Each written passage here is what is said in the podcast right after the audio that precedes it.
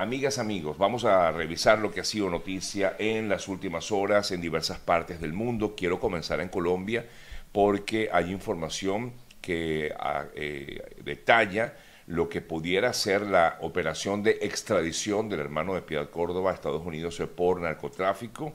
Algunos medios desde anoche comienzan a hablar ya de que definitivamente se espera que para el día de hoy, 19 de enero del año 2023, eh, se, se, ha trasladado eh, Álvaro Córdoba, hermano de la senadora Piedad Córdoba, al aeropuerto del Dorado, donde en teoría pues está esperando un avión de la, de la DEA, de la DEA, de la Drug eh, Enforcement Administration, que lo llevaría a la Corte de Distrito de Nueva York para que responda allí por delitos de narcotráfico. Recuerden que este ciudadano está siendo requerido por la justicia de Estados Unidos eh, para, eh, em, bueno, justamente por eh, delitos de narcotráfico en este país. Es información que se da desde anoche y que hoy, en teoría, debería darse como tal esta situación. Otras importantes noticias destacadas en las últimas horas, les comentamos que en Argentina se inició un proceso de investigación, o mejor dicho, el Foro para la Democracia de la Región en Argentina presentó ante la justicia de ese país una denuncia penal en contra de Daniel Ortega, Miguel Díaz Canel y Nicolás Maduro para que sean investigados eh, crímenes de lesa humanidad cometidos en estas eh, tres naciones, es decir, en los eh, países em, en Venezuela, en Colombia, rectifico, Venezuela, Cuba y Nicaragua. La denuncia fue presentada con motivo de, de, la posible visita que realizan a Buenos Aires la próxima semana estas personas que estarían presentes en la séptima cumbre de la CELAC que se realizaría a partir del 24 de enero en la ciudad de Buenos Aires. Así que este grupo, este Foro Argentino para la Democracia en la región, ha solicitado, entonces eh, se han investigado estas, mm, se han investigados estos líderes eh, por eh, crímenes de lesa humanidad cometidos justamente en esas tres naciones.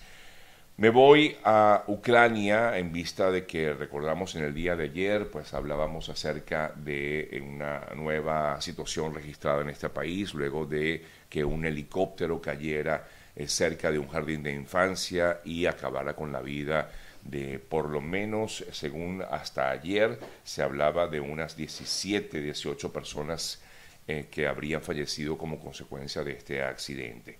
Entre ellos el ministro ucraniano del Interior, Denis Monastilsky, quien murió junto a otras personas que ah, iban a bordo de ese helicóptero y de personas que se encontraban, por supuesto, en, esta zona donde cayó el helicóptero. Eh, muchos, lamentablemente, de los heridos son niños menores de edad en vista de que estaba o el accidente se registró muy cerca de un jardín de infancia. El eh, presidente Zelensky, por supuesto, lamentó lo ocurrido y mientras, eh, mientras estuvo presente en el día de ayer en el foro de Davos, en Suiza, pidió a los líderes políticos más, más, más rapidez en las decisiones sobre transferencia de armas a su país en el curso de la intervención que tuvo en el Foro Económico Mundial de Davos en Suiza. El mundo debe ser más rápido en suministrarnos misiles de defensa aéreos y tanques, comentó el mandatario ucraniano en esta reunión que se da todos los años en Davos, en eh, Suiza. Mientras tanto, el secretario general de la ONU, Antonio Guterres, eh, reconoció que no ve que la guerra en Ucrania pueda terminar en el futuro inmediato. Una vez más, manifestó eh, que cada vez ve más lejos, lamentablemente, esta situación, es decir, que acabe la guerra en Ucrania.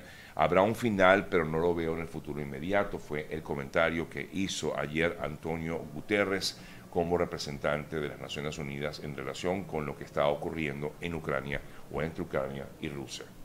Por su lado, los países miembros de la OTAN afirmaron que iban a entregar a Ucrania más armas más modernas y más pesadas también para que pueda hacer frente de forma eficaz a las fuerzas rusas en eh, su país. Inclusive el día de ayer también el mandatario Zelensky hacía un llamado justamente a las naciones para que, para que le otorgaran este tipo de, armas para poder contrarrestar lo que ocurre en su país ante lo que ha sido el ataque ruso constante desde el 24 de febrero del año pasado en Ucrania.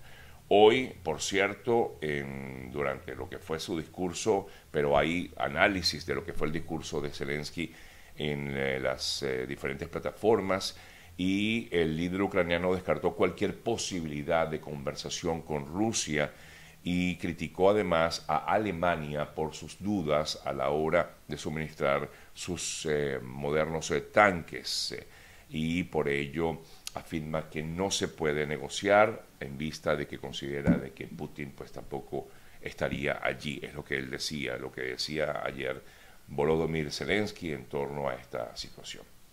Vamos a revisar un poco lo que ha ocurrido en otras partes del mundo. Me voy a Venezuela. Una vez más, los maestros eh, docentes salieron a las calles a protestar. Ya llevan bastante tiempo desde que comenzó este año 2023 en las calles exigiendo un salario digno. Y en Apure específicamente se habló o se eh, comentó acerca de que eh, habrían sido o salido también a las calles los llamados colectivos para amenazar a los, a los, maestros que protestan en las calles. No obstante, a pesar de ese amedrentamiento, amedrentamiento, a pesar de esas amenazas, los eh, maestros siguieron allí presentes y continúan exigiendo mejoras salariales eh, y por supuesto también mejoras contractuales. ¿no? Es un poco lo que ocurre con los maestros en Venezuela que no han cesado en esa mm, protesta en, el país. En otras importantes informaciones, ya que estamos hablando de Venezuela, ayer eh, Diosdado Cabello en eh, su programa que tiene en, Venezolana de Televisión, manifestó que se presentará ante la Asamblea Oficialista en Venezuela un proyecto de ley contra las organizaciones de la sociedad civil, las organizaciones no gubernamentales. Eh, dijo que iban a introducir una propuesta de ley que justamente regule el financiamiento, funcionamiento y uso de las mm, organizaciones no gubernamentales. Decía, entre otras cosas, que ya basta de que a través de estas ONG se conspire contra Venezuela. Poco me hizo recordar lo que ha pasado en Nicaragua, donde prácticamente han acabado con todas las organizaciones no gubernamentales en esa nación centroamericana. Pero bueno, ayer eh, Cabello hablaba de que estas organizaciones eh, no son como tal ONGs, sino que justamente, a su juicio, dependen directamente de eh, los Estados Unidos y que son instrumento de los Estados Unidos. y por lo tanto afirmaba que por ello van a introducir esta ley en esta asamblea para mm, investigar cada una de estas organizaciones no gubernamentales en Venezuela. Eh, buscamos otras informaciones y encontramos esta del ex policía que fue responsable de la muerte de George Floyd aquí en Estados Unidos. Él en el día de ayer exigía o pedía su eh, pedía la nulidad de su juicio, la nulidad de su condena, mejor dicho. El eh, abogado de este policía, ex policía Derek Chauvin, el, el ex policía, pero su abogado eh, solicitó que se anulen sus condenas por cargos de asesinato y homicidio. Eh, argumentó que su cliente fue privado del derecho a un juicio justo por errores legales y afirmó que el juez de primera instancia debería haber trasladado el caso fuera de Minneapolis debido a la amplia cobertura mediática que hubo eh, previa al juicio y las precauciones de seguridad. Es, bueno, parte de lo que justamente ha argumentado la defensa, tratando de ver si puede anular en todo caso esa condena hay en contra del eh, ex policía que acabó con la vida del eh, ciudadano afroamericano em, Floyd, George Floyd. Me voy a Perú la crisis continúa siendo bastante eh, fuerte en vista de que las protestas no cesan en Perú. La crisis continúa en algunos, eh, algunas localidades de Perú. Eh, de hecho, algunos de los peores actos de violencia política que se han vivido en ese país dependerían en todo caso directamente del nuevo gobierno de Dina Boluarte, razón por la cual han solicitado al gobierno que cese justamente ese ataque contra las personas que protestan y eh, buscan, por lo menos así lo han manifestado algunas organizaciones internacionales, que los ciudadanos peruanos puedan protestar con total libertad, con total eh, tranquilidad, sin recibir justamente estos ataques por parte de la policía. Bien, amigas, amigos, tenemos por supuesto más información para todos ustedes. Antes de continuar, quisiera hablarles un poco acerca de nuestros amigos de GM Envíos, para todos aquellos que quieran hacer sus envíos a Venezuela o gran parte de Latinoamérica. Sabe que cuentan con GM Envíos, arroba GM Envíos en su cuenta de Instagram.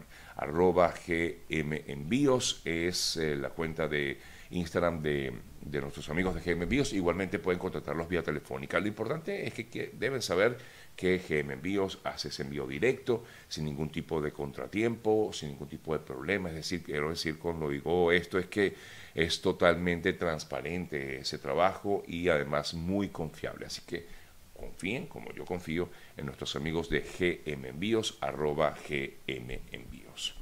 Me comentan por aquí, leía... Eh, aquí, ajá, aquí estaban comentando que efectivamente hoy para hoy se espera una paralización de actividades en eh, Perú a raíz de justamente todo esto que se está viviendo en este país eh, como consecuencia pues, de estas eh, manifestaciones que van justamente en contra de la presidenta Dina Boluarte. Y no solamente eso, sino que también ellos exigen el cierre del gobierno una vez más para que se dé un nuevo proceso electoral lo más pronto posible. Y por lo tanto se esperan justamente para hoy, se espera para hoy un movimiento importante de personas en las calles de Perú.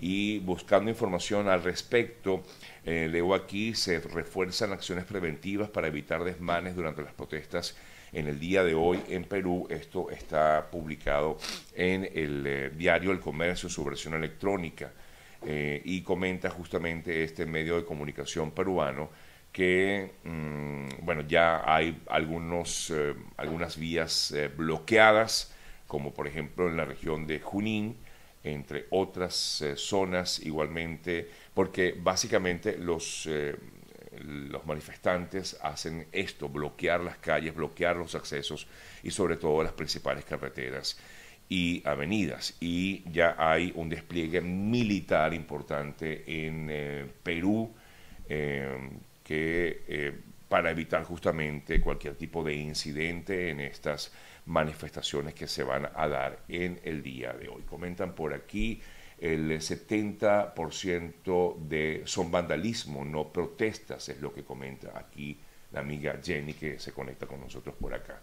Dice alguien aquí también en relación con estas protestas en Perú, eh, se ha sentido un poco solo algunas calles en Lima, sin embargo se dice que vienen muchas personas desde el sur del Perú, efectivamente hay una manifestación o un grupo nutrido de personas que están dirigiéndose desde el sur, donde hubo las protestas recientes, donde murieron varias personas en, las manifestaciones recientes en Perú y se dirigen hacia el norte del, eh, o hacia la zona de Lima, hacia justamente la capital. En Arequipa tenemos, tenemos días bloqueados, comenta otra persona por aquí, por lo que veo, hay muchas personas que están en Perú en estos instantes. Bueno, cuídense mucho, eh, guárdense, por favor, no participen ustedes si son eh, extranjeros en Perú no participen en estas eh, protestas eh, por su misma condición de extranjeros. Es mi recomendación humilde que le puedo dar acerca de esta situación. Así que cuídense mucho, que es lo más importante, y sobre todo, bueno, esperar a ver cómo se desarrollan estas manifestaciones en Perú. Así que hoy seguramente vamos a tener noticias de lo que pasa en Perú en estas eh, protestas. Aquí estoy leyendo que incluso hubo una quema de una comisaría en la zona de Macusani, Macusani por parte de manifestantes, por eso hablaban un poco acerca de lo que serían estos eh, actos de vandalismo y no manifestaciones eh, como tal. En el norte está cerrada hacia el norte, dice alguien por aquí. Eh, creo que hacia el norte de Perú, por lo que entiendo, ¿no? Eh, dicen por aquí, por aquí detrás de estas protestas están, bueno, yo no sé quién está detrás de las protestas, pero bueno, hay personas allí que manifiestan estar en contra de Dina Boluarte. Por supuesto que no podemos esconder ni tapar el sol con un dedo y sabemos de alguna manera quién en todo caso se beneficia con, con, esto, con esto, ¿no? Dice, sé que estás en otro tema importante, te agradezco por el video de mi hijo bailando con Víctor Drija, Dalia, qué bueno, Víctor, em, hablando de eso, eh, conversé con Víctor, le envié el video, eh, sé que ella está al tanto de ello, me comentó que estaba al tanto de ello y que bueno, que iba a comentar algo en el día de hoy. Así que pendiente porque Víctor seguramente te va a escribir o va a hacer algo relacionado con, con ese video. Fuerte abrazo para ti y para tu familia. Eh, que, me escriben, eh, que me escribe por aquí. Bueno, eh, voy con otras informaciones mientras esperamos el desarrollo de algunas que están dándose en estos momentos. Leo aquí que las Naciones Unidas publicó un reciente informe. El informe es el panorama regional de la seguridad alimentaria y nutricional de América Latina en 2022. Increíble, pero este informe habla, describe que en Venezuela o Venezuela tuvo la mayor prevalencia de subalimentación que en números absolutos, es decir, equivale a 6,5 millones de personas, un 22%. ¿Qué, ¿Qué, quiere decir esto?